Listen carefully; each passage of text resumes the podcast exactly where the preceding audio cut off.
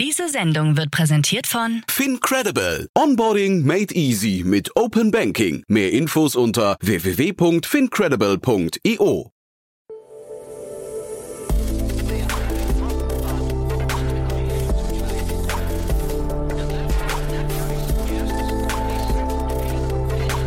Startup Insider Daily. Investments und Exits. Hallo und herzlich willkommen zu Startup Insider Daily in unserer Rubrik Investments und Exits, in der wir Expertinnen und Experten der Venture Capital Szene einladen und mit ihnen über aktuelle Finanzierungsrunden und Exits sprechen und sie analysieren. Heute ist Niklas Raberg, Investment Manager bei Capnamic zu Gast und spricht mit uns über das Schweizer Foodtech-Unternehmen Planted, das veganes Fleisch aus alternativen Proteinen anbietet. Nach etwa drei Jahren seit der Gründung 2019 erhält Planted 70 Millionen Euro in einer Series B Finanzierungsrunde. Angeführt hat die Runde das Private Equity Unternehmen L. Catterton. Außerdem geht es heute um die Übernahme der marktführenden B2B Sales Enablement Plattform ComX. Flex Capital erwirbt eine Mehrheitsbeteiligung am Unternehmen und möchte es zu einem der weltweit führenden SaaS-Anbieter für automatisierten Vertrieb entwickeln. Aber so viel nur als Teaser für euch vorweg. Wir legen gleich los nach den Verbraucherhinweisen. Viel Spaß und bis später. Werbung. Hi, hier ist Nina, Content Managerin bei Startup Insider. Suchst du deine nächste große berufliche Herausforderung? Dann melde dich bei uns. Wir suchen aktiv nach neuen Teammitgliedern, die Startup Insider zum führenden Informationsmedium der deutschsprachigen Startup-Szene machen wollen. Aktuell suchen wir Sales Manager, Customer Success Manager, Finanzmanager sowie Werkstudenten in den Bereichen Sales, Product und Content. Aber auch wenn keine passende Stelle dabei ist, melde dich trotzdem bei uns. Wir suchen immer nach leidenschaftlichen Menschen, die mit Startup Insider Großes bewegen wollen. Also, um mehr zu erfahren und dich zu bewerben, geh jetzt ganz einfach auf startupinsider.de/slash insider. Startup Insider Daily. Investments und Exits. Also, ich freue mich heute zum ersten Mal dabei. Niklas Raberg, Investmentmanager von Capnemic. Hallo Niklas. Hallo Jan, danke dir für die Einladung. Ja, ich freue mich sehr, dass wir sprechen und wir haben gerade im Vorfeld gesagt, es ist so ein bisschen so eine Staffelübergabe. Ne? Du springst ein für, äh, für Dorothea, die ja, also im Prinzip mit dir, glaube ich, einen tollen Vertreter gefunden hat. Das ist die Hoffnung. Ähm, ich freue mich drauf. Ja, erzähl doch mal ein paar Sätze zu dir und dann auch zu Capnemic vielleicht. Sehr gern, ja. Also ich bin Niklas, ähm, Teil des Investmentteams von Capnemic, bin insgesamt schon sechs Jahre im Venture Capital, davon jetzt drei Jahre bei Capnemic. Und ähm, wir sind ein Frühphaseninvestor mit Fokus auf softwarebasierte Startups, speziell ähm, B2B und Software as a Service. Wir investieren aktuell aus der dritten Vorgeneration mit einem Volumen von 190 Millionen Euro. Unsere initialen Tickets liegen zwischen 500.000 Euro und 5 Millionen Euro und wir gehen damit gerne in den Lead. Ähm, ein pauschales zu früh gibt's für uns nicht. Das heißt, wir sind ein relevanter Partner für Teams, die ihre Pre-Seed, Seed oder Series A-Runde planen. Wir haben Kolleginnen und Kollegen in Köln, München, Berlin und Stuttgart und freuen uns über den Austausch mit passionierten Gründerinnen und Gründern mit großen Ambitionen. Na, perfekt. Und ich, also B2B SaaS, da kommen wir gleich im zweiten Teil dann drauf, denn da gibt es tatsächlich, du hast zwei tolle Themen mitgebracht, finde ich. Das zweite Thema muss ich vielleicht so als ja, kurzen, kurzen äh, Spoiler schon mal verraten, ist ein Thema, das müsste man eigentlich kennen. Ich kann es aber nicht und da gab es einen Exit in Berlin, aber da sprechen wir gleich drüber. Wir gehen jetzt erstmal runter in die Schweiz, ne? Ja, absolut. Also ähm, das erste Unternehmen, über das wir uns unterhalten werden, wo ich mich auch sehr darauf freue, ist Planted, ähm, ein Foodtech aus der Schweiz, wie du schon gesagt hast. Und die haben heute eine 70 Millionen Euro Wachstumsfinanzierung verkündet. Ähm, ich finde die Runde in vielerlei Hinsicht sehr spannend und erwähnenswert, speziell dieser Tage. Zum einen eben als Signal, dass vielversprechende Unternehmen auch im aktuellen Marktumfeld weiterhin große Finanzierungsrunden abschließen können und zum anderen ganz klar auch aufgrund äh, des Beitrags von Plante zum Klimaschutz und als Weg raus aus der Massentierhaltung. Aber da sprechen wir gleich ja noch im Detail zu. Ja, genau, genau. Lass uns mal drüber sprechen, was die machen, weil das ist ja wirklich schon sehr faszinierend, finde ich. Ich hatte den, den Gründer, den Christoph Jenny, vor ungefähr einem Jahr, also im August letzten Jahres, schon mal zu Gast. Da haben wir über die letzte Runde gesprochen. Jetzt schon wieder eine Runde. Wir haben, die, wir haben ihn auch heute im Podcast, also wer nachher reinhören möchte, wirklich ein, ein super tolles Thema, finde ich. Ähm, das macht, das macht einfach Spaß, glaube ich, ne? Absolut. Also was macht Planted? Du hast gefragt, äh, ganz vereinfacht gesagt, ist Planted angetreten, um das Tier auf dem Teller zu ersetzen, habe ich heute gelesen. Ähm, konkret entwickelt und produziert das Team hierfür pflanzliche Fleischalternativen. Ja, um das mal ganz anschaulich ähm, aufzuzeigen, ähm, den Hähnchenspieß, der dieser Tage in vielen Gärten auf dem Grill liegt, ähm, hat Planted eben das Ziel, den durch eine 100% natürliche und pflanzliche Alternative, bestehend aus Wasser, Erbsenprotein, Fasern und Rapsöl abzulösen. Ja, und ähm, dabei ist die Ambition und das ist, glaube ich, auch die Herausforderung, ohne dem Original dabei weder geschmacklich noch e-, in, optisch in etwas nachzustehen. Hm. Und auch die Konsistenz, haben, haben wir auch drüber gesprochen. Das war, ich, ich kann mir das, ich muss das wirklich mal probieren. Ich bin da sehr, sehr geflasht mittlerweile. Ich hatte das schon länger vor. Und ähm, das, das Spannende fand ich, die testen sehr, sehr viel im Labor und fangen dann, wenn sie etwas gefunden haben, von dem sie glauben, dass das ist nah, nah dran an Perfektion, dann fangen sie an zu gucken, welchem Fleisch entspricht das. Also, das, also der Weg ist quasi umgekehrt, wie man es eigentlich erwarten würde, dachte ich. Ne? Ja, das ist total interessant. Und ich finde auch, man sieht halt, äh, wenn man sich das Produktportfolio von Planted anschaut, äh, die haben ja angefangen eben mit, äh, sage ich mal, Geflügelfleisch und ich glaube, Schweinalternativen bieten sie auch an. Ähm, das Rind ist noch nicht vertreten. Das sind, glaube ich, andere Verfahren, die da momentan ein bisschen weiter sind. Ähm, aber da wird sich einiges tun. Das ist wirklich spannend, wie du sagst. Mhm, genau, und auch diese Faszien, die sie dann irgendwie versuchen, dann irgendwie nachzuvollziehen und so weiter. Ich finde es ähm, sehr, sehr spannend. Die haben ja auch einen Direct-to-Consumer-Ansatz. Ne? Also das macht es, das macht's, glaube ich, auch nochmal irgendwie für Investoren sehr attraktiv. Also vielleicht, bevor wir dazu zum Sprechen kommen, äh, noch ganz kurz was zum Hintergrund des Unternehmens, weil du es auch angedeutet hast schon. Ähm, Planted wurde im Juli 2019 als Spin-off der ETH Zürich gegründet. Und ähm, das Gründungsteam hat eben an der Universität vorher auch mehrere Jahre in dem Bereich geforscht aus ähm, VC-Sicht ähm, kann sowas äh, sehr charmant sein und vielversprechend, weil von einem hohen Founder-Market-Fit ähm, und im Idealfall auch von einem unfairen Vorteil, etwa im Sinne eines Wissensvorsprungs, ausgegangen werden kann. Ne? Ja, dieser, dieser Founder-Fit, das ist natürlich ein, ein, spannender Begriff, ja. Äh, ist der für dich jetzt, sind deswegen Universitäten quasi immer schon so ein, so, ich weiß nicht, so ein spannender Teich, in dem man gerne fischt? Unter anderem ja. Also wenn was aus der Universität kommt, dann ist es, würde ich sagen, sehr häufig, wenn es eine technische Universität ist, auch Tech-basierter. Ja, es gibt ähm, andere Business Schools, da sind es vielleicht eher Tech-enabled Business-Modelle, also wo State-of-the-Art-Technologien genutzt werden um dann ähm, ja, einen bestehenden Markt aufzumischen. Aber gerade hier das ETH Zürich Beispiel ist sehr, sehr schön für eine, ja, ich will fast schon sagen, Basistechnologieentwicklung. Ähm, wobei es auch interessant ist, wenn man sich damit auseinandersetzt, ähm, wo genau hat denn das äh, Team dran geforscht. Ne? Also das Verfahren, was sie benutzen, das nennt sich ja Biostructuring-Ansatz der eben diese Protein, Proteinstrukturierung und Biotechnologie kombiniert, um sicherzustellen eben, dass diese pflanzliche Fleischalternative nicht nur im Geschmack, sondern speziell auch in der Textur und dem echten Fleisch möglichst ähnlich ist, weil das Auge ja bekanntlicherweise auch mit isst. Ne? Hm. Wenn die jetzt, also ist jetzt glaube ich nicht ganz euer, euer Beritt, ne? aber wenn jetzt so ein Unternehmen zu euch reinkommt, ich finde über diese Frage des Marktes, der Marktgröße so spannend. Also wie, wie würdest du den hier, wie würdest du den hier ähm, beziffern oder sich dem, dem Markt nähern? Weil das ist ja wahrscheinlich ein Markt, der sehr in Bewegung ist, ne? Ja, total. Also ne, deine Frage ist schon relevant. Ähm, wir investieren primär in B2B-Unternehmen und du hast eben den Endkundenzugang ähm, angesprochen oder den Ansatz, wo wir gleich nochmal zu reden. Es ist aber so, dass wir ein sehr opportunistischer Fund sind und äh, wenn wir da spannende Teams und eine bestechende Market Opportunity treffen, die eher im B2C-Bereich ist, kann es auch durchaus sein, dass wir uns da engagieren. Ach ne, cool. Ne? also das, das vielleicht als Seitennotiz für jeden, der jetzt gerade zuhört, einfach mal dann doch aufschreiben, auch mit B2C-Themen kann man bei euch anklopfen. Total. Also wer sich unser Portfolio anschaut, findet die auch selektiv äh, bei uns im Portfolio und genauso würden wir das in der Zukunft. Mhm.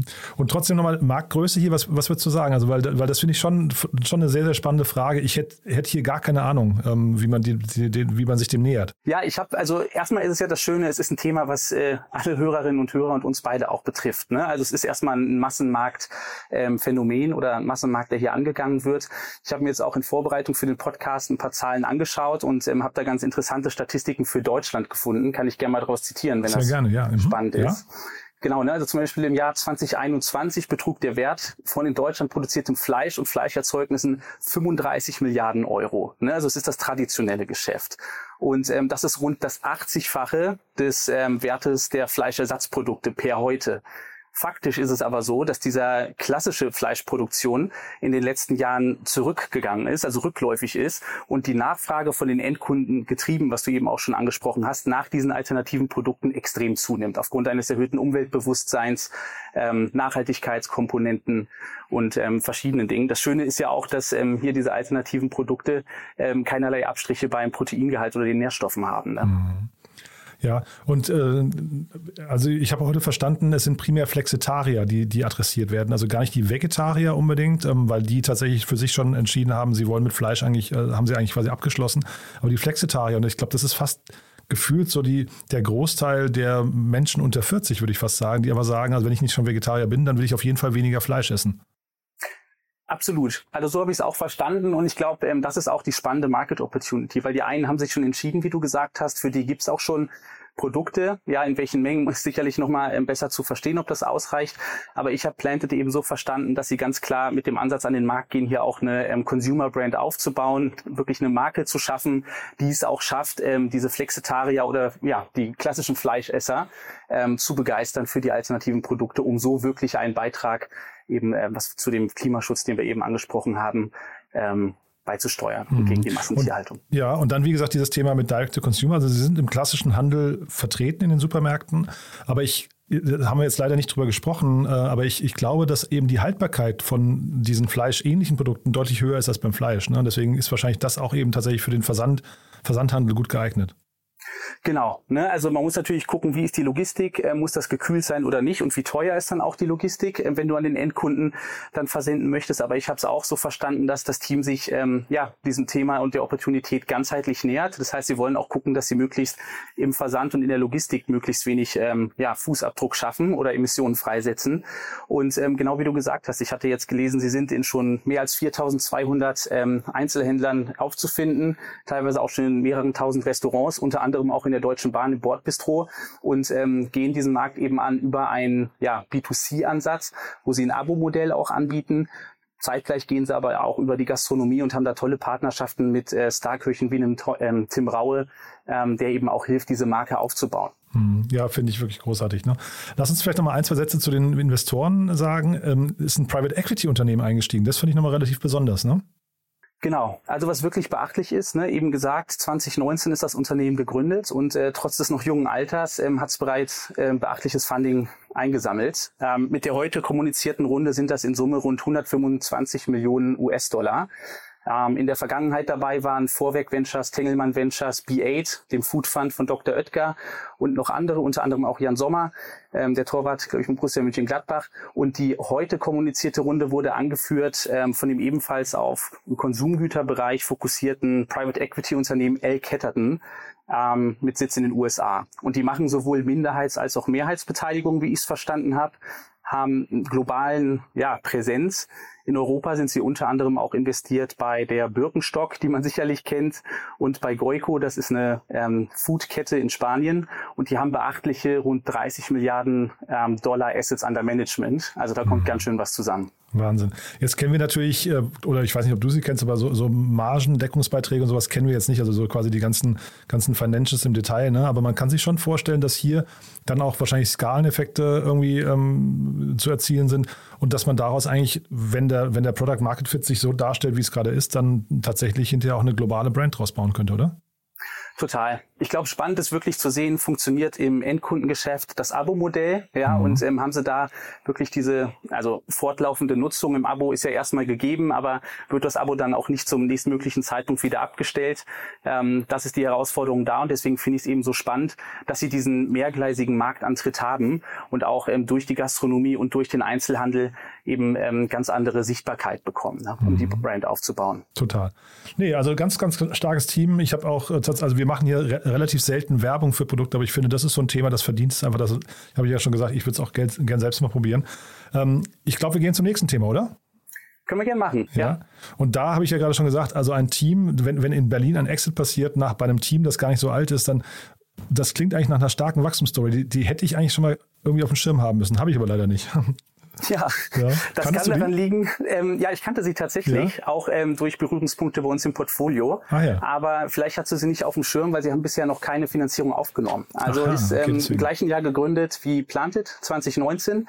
Jedoch haben sie kein Kapital aufgenommen, sondern haben sich dafür entschieden, das Ganze gebootstrapped, also aus eigenen Mitteln ähm, aufzusetzen und scheinbar auch bis ähm, ja, zu einer Profitabilität zu schaffen weil der Käufer, über den wir gleich noch sprechen, guckt eben genau nach solchen Assets oder Zielen, ähm, die schon nicht mehr viel Geld verbrennen, sondern etablierte Strukturen haben, um ja aus eigener Kraft weiter wachsen zu können mhm. mit einer entsprechenden Finanzierung. Ich habe mir jetzt im Vorfeld, gerade weil mich das jetzt so gereizt hat, weil ich sie nicht kenne, habe ich mir ein paar Videos angeguckt. Ich habe es noch nicht ganz verstanden, wie ihr, ihr Approach ist. Also ich habe verstanden, es geht um Sales Enablement, eigentlich um, um sagen wir, sehr effiziente Sales-Zyklen. Ähm, aber so ganz klar, wie es funktioniert, ist mir noch nicht. Ja, dann lass uns mal gucken, ob wir das auflösen ja. können. Ähm, genau, also ich habe auch verstanden, Sie positionieren sich als eine Sales Enablement Plattform. Ist jetzt erstmal ein sehr breiter, spannender Bereich, wo viel ähm, Funding auch stattfindet und stattgefunden hat in den letzten Monaten und Jahren. Und ähm, ComX richtet sich an B2B-Unternehmen mit besonders erklärungsbedürftigen Produkten. Ja, und verspricht diesen eben die Neukundengewinnung ähm, zu durch Automatisierung und Digitalisierung zu verkürzen und erfolgreicher zu machen, höheres Engagement auf den Kampagnen zu haben, besseres Lead-Scoring. Dadurch solltest du eben die Möglichkeit haben, die Leads, die du im Funnel hast, auch ähm, besser zu priorisieren, zu bearbeiten ähm, um dann erfolgreicher abzuschließen. Ja, und ähm, so wie ich den Ansatz verstehe, wenn man sich jetzt mal so einen klassischen Vertriebsfunnel ähm, anschaut, setzt ComX hier relativ weit oben an, also am Top of the Funnel, wo es darum wirklich geht, neue Leads erstmal zu generieren, in den Prozess reinzubekommen und die dann über die nächsten Tage und Wochen im Prozess weiterzuleiten.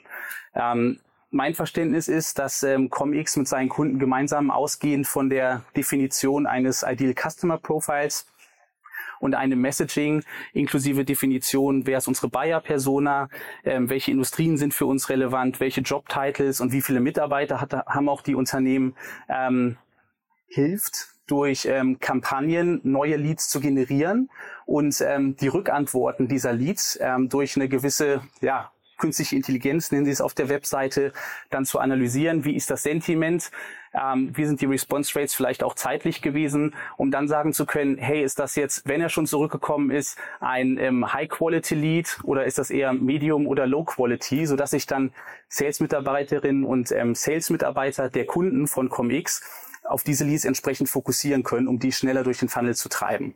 Hm. Ich habe mir, wie gesagt, ein paar Videos angeguckt. Eins war von dem, äh, von einem der Gründer, Philipp Strö, Strömann heißt der, glaube ich, ne? Genau. Und äh, das ist schon eine Sales-Rakete, das merkt man schon. Der, der äh, jagt da oder jatzt da eine, äh, äh, einen Case Study nach der anderen durch und das klingt halt wirklich so richtig, äh, alle Kunden sind erfolgreich.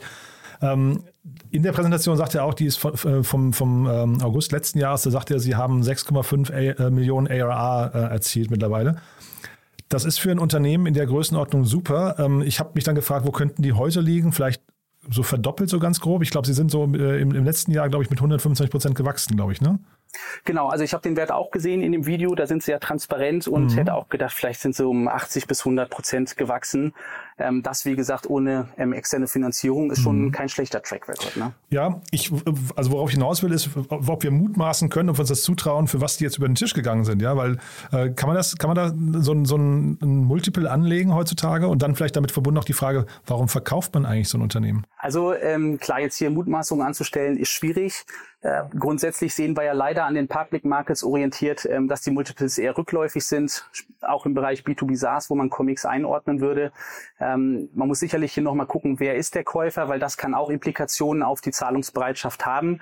Ist es jetzt ein großer Stratege gewesen, der ähm, strategisches Asset sich zu eigen machen möchte, vom Markt nehmen möchte, damit es niemand anderes bekommt? Der ist vielleicht auch losgelöst von den absoluten Umsatzleveln gewillter, ein eher höheres Multiple ähm, zu zahlen, versus ähm, ist es ein Wettbewerber oder wie hier jetzt in dem Fall bei ComX ein ja, mittelständisches Private Equity Unternehmen, von denen ich eher ähm, niedrigere Multiple erwarten würde.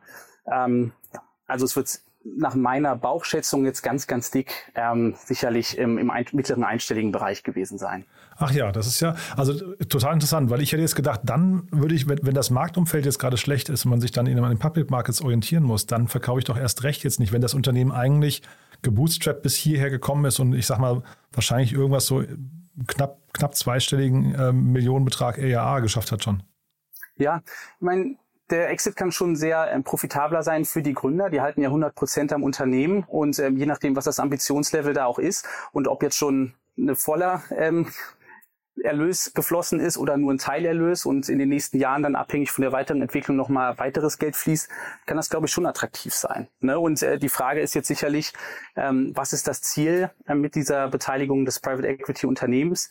Da wird sicherlich ähm, das Ambitionslevel sein, ähm, den Sale noch weiter zu beschleunigen abhängig von der Entwicklung kann ich mir deswegen gut vorstellen, dass da auch nachträglich nochmal Gelder fließen werden. Ja, aber das heißt, ich höre raus, wenn das jetzt eure Portfolio-Company gewesen wäre und die würden jetzt anklopfen bei euch und sagen, hey, wir haben das Gefühl, wir könnten jetzt verkaufen, das hättest du durchaus befürwortet oder hättest du gesagt, wart lieber nochmal ein, zwei Jahre? wir hätten definitiv gesagt, ähm, ohne jetzt mehr wissen zu können, wie das Unternehmen tatsächlich gewachsen ist, aber für uns wäre der Exit jetzt nicht attraktiv gewesen. Ich habe ja eingangs gesagt, wir haben 195 Millionen Euro Fonds, ähm, haben das Ziel, dass mit jedem Exit, der passieren kann, wohl wissend, dass viele nicht so passieren wie geplant, ein sehr signifikanter Anteil des Fonds zurückgespült ähm, gespült werden kann. Und ähm, das sehe ich jetzt in der Größendimension, die wir bei ComX diskutiert haben, nicht. Und jetzt hast du eben Flex Capital mehrfach angesprochen. Kennt man die in der Branche? Ich weiß nicht, ob man sie unter Flex Capital in der Branche kennt, ähm, unter einer anderen Brand aber definitiv. Ähm, wenn man sich da das ähm, Management anschaut auf der Webseite, werden einige bekannte Gesichter auftauchen. Ähm, ehemalige Internetunternehmerinnen und Unternehmer und ähm, ja, teilweise auch noch die Geschäftsführer von einem anderen Frühphasenfund bei uns. Nämlich es geht da um das äh, Führungsteam rund um zum Beispiel Robert Wuttke, der auch ehemaliger Geschäftsführer von Lycos ist, ähm, Felix Haas, den man kennt als äh, Gründer von ID Now und ähm, Organisator der Bits and Pretzels, Jan Becker, ehemaliges CEO von Friend Scout, die ja auch schon seit Jahren zusammen in einem Art Angel-Syndikat ähm, 10x Group sehr, sehr frühphasige Investments gemacht haben und jetzt vor einigen Monaten den 10x Founders Fund aufgesetzt haben. 160 Millionen sind in dem Topf drin. Ähm, diese stammen von rund 200 Gründerinnen und Gründern und ähm, anderen Unternehmerinnen und Unternehmern. Das heißt, sie sind jetzt mit verschiedenen Vehikeln im Markt unterwegs und das finde ich ähm, sehr, sehr spannend. Ja, mega spannend. Ich gucke mir gerade hier das Team an. Da kennt man ja wirklich einige. Ne? Den, äh, Robert Woodke hat gesagt, Andreas Etten kennt man auch. Ne? Da, äh, also es ist eigentlich die 10x-Crew schon, schon größtenteils, ne? Genau. Und ich meine, wenn man jetzt nochmal an das, ähm, ja, an das Nutzenversprechen von Comics denkt und im Hinterkopf hat, dass, ähm, dass hier die Kollegen auch einen, einen Frühphasenfund haben, die können sicherlich teilweise auch von dem Angebot dann profitieren. Super spannend, ja. Okay, das heißt, die muss man im Prinzip auch mal auf dem Schirm haben. Die, die, ich, ich kannte die jetzt offen gestanden unter dem Namen zumindest gar nicht, ja. Ja, nee, absolut. Also ich meine, nicht jedes Unternehmen entwickelt sich in diese mehrere hundert Millionen Euro wiederkehrende Umsätze und ähm, auch dafür muss es relevante Exit-Häfen geben. Ich glaube, das kann ähm, bei, bei PEs wie ähm, Flex Capital sehr attraktiv sein. Ähm, können ja noch mal kurz dazu sprechen, gern, was die Strategie hinter der Akquise sein könnte. Mhm. Total ich gerne. Glaub, Wenn du deine Meinung hast, sehr, sehr gerne, ja. ja. ist natürlich äh, grobes Bauchgefühl. Nein, ich glaube, es geht da, PEs verfolgen ja manchmal auch eine, eine Buy-and-Build-Strategie, ne, wo es darum geht, Unternehmen aus sehr ähnlichen Bereichen, vielleicht nationale Champions in einzelnen ähm, Märkten dann ähm, zusammenzukaufen und ähm, zu was Größerem zu, ähm, zu bündeln. Das glaube ich hier weniger. Wenn man sich das ähm, Portfolio von Flex Capital anschaut, fand ich es ganz spannend. Ähm, da sind auch Unternehmen, Bereich, ähm, Unternehmen dabei aus dem Bereich ähm, Hosting oder auch fast schon Betriebssystem des Internets, könnte man sagen. Und ähm, hier entsteht für mich irgendwie so das Bild, dass sie vielleicht ähm, den Backbone oder auch den Digitalisierer für den deutschen Mittelstand mit ihrem Portfoliounternehmen bauen, was ich ganz spannend finde. Total, ja. Und also Felix Haas, Bits und Brezel hast du gesagt, ne? Da, da kommen wahrscheinlich auch viele äh, Mittelständler auf die Konferenz, die genau dazu passen könnten. Ne? Das heißt, da baut man sich möglicherweise auch ein super Netzwerk auf, um dann, oder ein Funnel kann man eigentlich fast sagen, ne? Total. Oder auch aus dem eigenen Frühphasenfund, abhängig wie die Entwicklung da ist. Mhm. Also sehr, sehr beeindruckt, muss man sagen. Also auch da tolle unternehmerische Leistung. Nach wie vor, ich bin, also ich, ich versuche natürlich jetzt die ComX-Gründer hier in den Podcast zu bekommen. Ich hatte den Deal auch gar nicht gesehen. Äh, also von daher cool, dass du ihn mitbekommen hast, aber ich äh, finde es wirklich spannend, warum die verkauft haben und vielleicht kann man ja so ein bisschen versuchen rauszuhören, für wie viel sowas heutzutage über den Tisch geht. Ja? Absolut. Ja, ja. Cool. Du, dann, also das war ein sehr, sehr munterer Ritt, muss ich sagen. Zwei super Themen. Haben wir was Wichtiges vergessen dazu, würdest du sagen? Ich denke nicht. Ich wünsche beiden Unternehmen viel Erfolg. Ähm, insbesondere Planted, dass die jetzt wirklich es ganz nach oben schaffen. Ganz, ganz tolles Thema. Auf jeden Fall. Und bei euch, äh, vielleicht nochmal ganz kurz, bei euch darf sich im Prinzip jeder melden. Du hast gesagt, es gibt eigentlich nicht zu früh. Ne? Und äh, der Kanal dafür ist LinkedIn oder wie, wie, wie würdest du sagen, werdet ihr am liebsten angeschrieben? Also am unliebsten werden wir angeschrieben über info at Capnemic. Im okay. Idealfall, im Idealfall ähm, gibt es irgendwie einen gemeinsamen Kontakt, der eine Intro machen kann oder sonst auch sehr gern initiativ äh, mich oder jemand anders aus dem Team ähm, über LinkedIn anschreiben, wo mhm. man vielleicht auch über das Portfolio, was betreut wird, ähm, guten Fit zu seinem jeweiligen Unternehmen auch sieht. Perfekt. Niklas, also hat großen Spaß gemacht. Dann vielen Dank für heute und bis zum nächsten Mal, ja? Danke gleichfalls. Werbung Hi, ich bin Paul, Product Manager bei Startup Insider und hier, um dir kurz unser Podcast-Verzeichnis vorzustellen. Mit einer wachsenden Liste von bereits über 10.000 Episoden ist unser Podcast-Verzeichnis die größte Sammlung deutschsprachiger Podcasts rund um die Themen Unternehmertum, Technologie, Digital Marketing und mehr.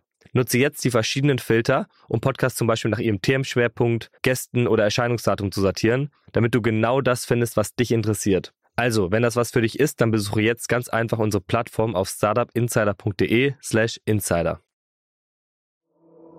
Startup Insider Daily, Investments und Exits. Der tägliche Dialog mit Experten aus der VC-Szene.